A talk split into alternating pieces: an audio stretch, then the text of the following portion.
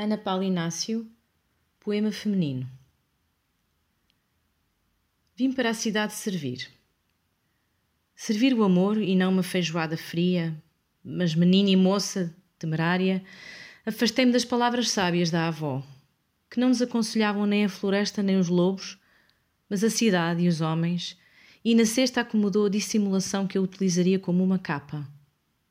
Mas enchi a cesta de morangos silvestres queria servir com as palavras claras, do tempo dos reis e das princesas.